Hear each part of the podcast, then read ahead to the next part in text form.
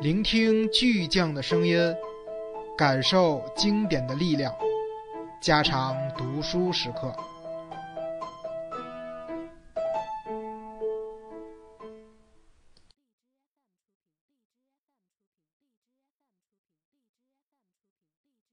第三部不解之词。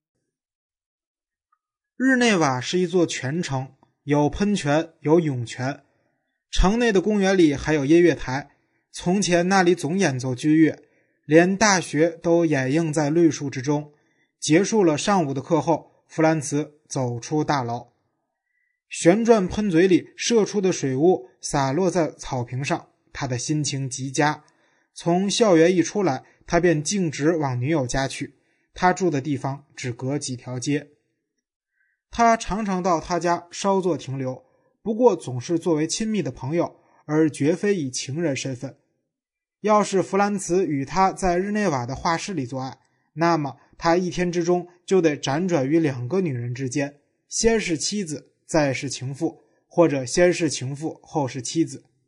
而且在日内瓦，夫妇按照法国式习惯同睡一床，如此一来。他在数小时内从一个女人的床转到另一个女人的床，对弗兰茨来说，这样便会辱没了情妇与妻子，最终也辱没了他自己。近几个月来，他迷恋上这个女人，十分珍视这份爱情，因此煞费苦心，为她在自己的生活中创造出一片供他自由支配的空间，一处纯净的世外佳境。经常有人邀请他去外国的大学讲学，现在他对此迫不及待，来者不拒。由于机会还不够多，他便编造出一些代表大会和研讨会来凑数，以使妻子相信他出门有因。这样一来，女友可以随意占用他的时间，并陪伴他。他已带着他在短期内游历了好几座欧洲城市，还有一座美国城市。要是你不反对，过十来天我们可以去巴勒莫。”弗兰茨说。“我更喜欢日内瓦。”他站在画架前审视着一幅未完成的油画。弗兰茨开玩笑说：“若不看看巴勒莫，岂不枉活一生？”我看过巴勒莫。他答道。“什么？”他几乎有点嫉妒的问道。“是一个女友从那儿给我寄了张明信片。”我用透明胶带贴在卫生间里，你没看到。接着他又说：“听个故事吧，讲的是本世纪初一个诗人，他很老了，常让秘书搀扶着他散步。一天，秘书对他说：‘大师，抬头看一看，这是从城市上空飞过的第一架飞机。’我想象得出。”大师连眼皮也不抬，对秘书答道：“哦，你明白吗？”我也一样，能想象出巴勒莫，那里有各个城市都有旅馆、汽车。可在我的画室里，至少每张画都是不同的。弗兰茨突然心情忧郁，他太习惯于将性生活和以此为目的的出游联系在一起。到巴勒莫去是一个情欲的名示，对他来说，我更喜欢日内瓦。这声回答只意味着一件事情。女友不想再要他了。面对情妇时没有安全感，对此该作何解释呢？他没有任何理由不自信。在他们相遇不久之后，采取主动的是他，而不是弗兰茨。弗兰茨是个英俊的男人，正处学术生涯的顶峰。在专家的论战之中，他所表现出的高明与执着令同行惧怕。那么他为什么终日牵挂，担心女友会离他而去？我只能做出这样的解释：对弗兰茨而言，爱情并不是社会生活的延续，而正与之相反。对他来说，爱情是一种甘心屈从于对方的意愿和控制的热望，委身于对方就如同投降的士兵一样，必须首先缴械。因此，自己没了防备，他便止不住担心那致命的一击何时降临。所以，我可以说，爱情之于弗兰茨，就是对死亡的不断等待。当他深陷在自己的惶恐之中时，女友搁下画笔，走出了房间。他回来时拿着一瓶葡萄酒，默默地打开酒瓶，斟满两杯。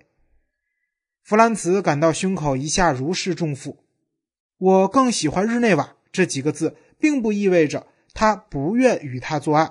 恰恰相反，在异国城市匆匆逗留，两人独处的时光实在有限，他有些受不了。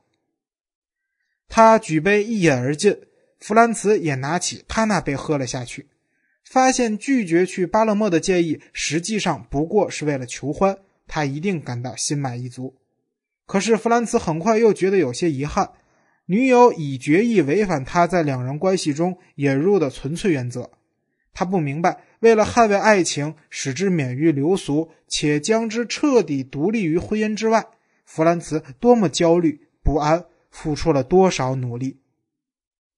不与情妇在日内瓦做爱，实际上是弗兰茨对自己作为有夫之妇的一种惩罚。他这样活着，像是个错误，又像是个缺憾。与妻子的性生活基本上乏善可陈。不过，他们依然同床。夜晚，他们会被对方刺耳的气息弄醒，呼吸着彼此的体臭。他当然更想单独睡。但同床仍旧是婚姻的标志，而标志我们都知道是不可触碰的。每次弗兰茨上床躺在妻子身边时，他总想到他的女友也正想象着他上床在妻子身边躺下。每次这个念头都令他羞愧，因此他希望与妻子睡觉的床和他同情人做爱的床尽可能离得远远的。他又为自己倒了一杯，喝下一口。然后默不作声，带着一种奇怪的漠然神情，仿佛弗兰茨不在身边似的。他缓缓地脱去罩衫，那动作像是戏剧课的学生在即兴表演，要旁若无人地表现出独处时自己的本来面貌。他身上只剩半截裙和胸罩，然后他长时间地望着弗兰茨。这目光看得弗兰茨很不安，因为他不明其意。情人之间都会很快形成一些游戏规则，也许他们意识不到，但这些规则拥有法律般的效力，不可违抗。他刚才看弗兰茨的目光超越了规则，与他们平日相拥之前的眼神和动作毫无共同之处。那眼神既无挑逗，亦无媚态，不如说是一种诘问。只是弗兰茨根本不明白那一眼究竟是在诘问什么。他脱下裙子。抓住他的一只手，拉着他转向几步外斜靠在墙上的一面大镜子。他紧拽着弗兰茨的手不放，望向镜中，以那种深长的诘问的目光，一会儿看他自己，一会儿看弗兰茨。地上镜子的下边有个假头，上面戴着一顶救援礼帽。他弯下腰，拿起帽子，将它安在自己头上。镜中的影像马上变了，出现了一个。只着内衣的女人，美丽而又冷漠，难以接近。头上戴的那顶圆礼帽显得很不协调。她手牵着一位身穿灰色西服、打着领带的男子。弗兰茨再一次惊诧地发现自己如此弄不明白自己的情人。他宽衣并非为了向他求欢，而是要和他开一个古怪的玩笑，来一出两人间的私密机遇剧。他微微一笑，表示理解和默许。他以为他会对他报以微笑，但弗兰茨的期待落空了。他仍抓着他的手不放，目光轮流的打量着镜中的两个人。当这场机遇剧持续的时间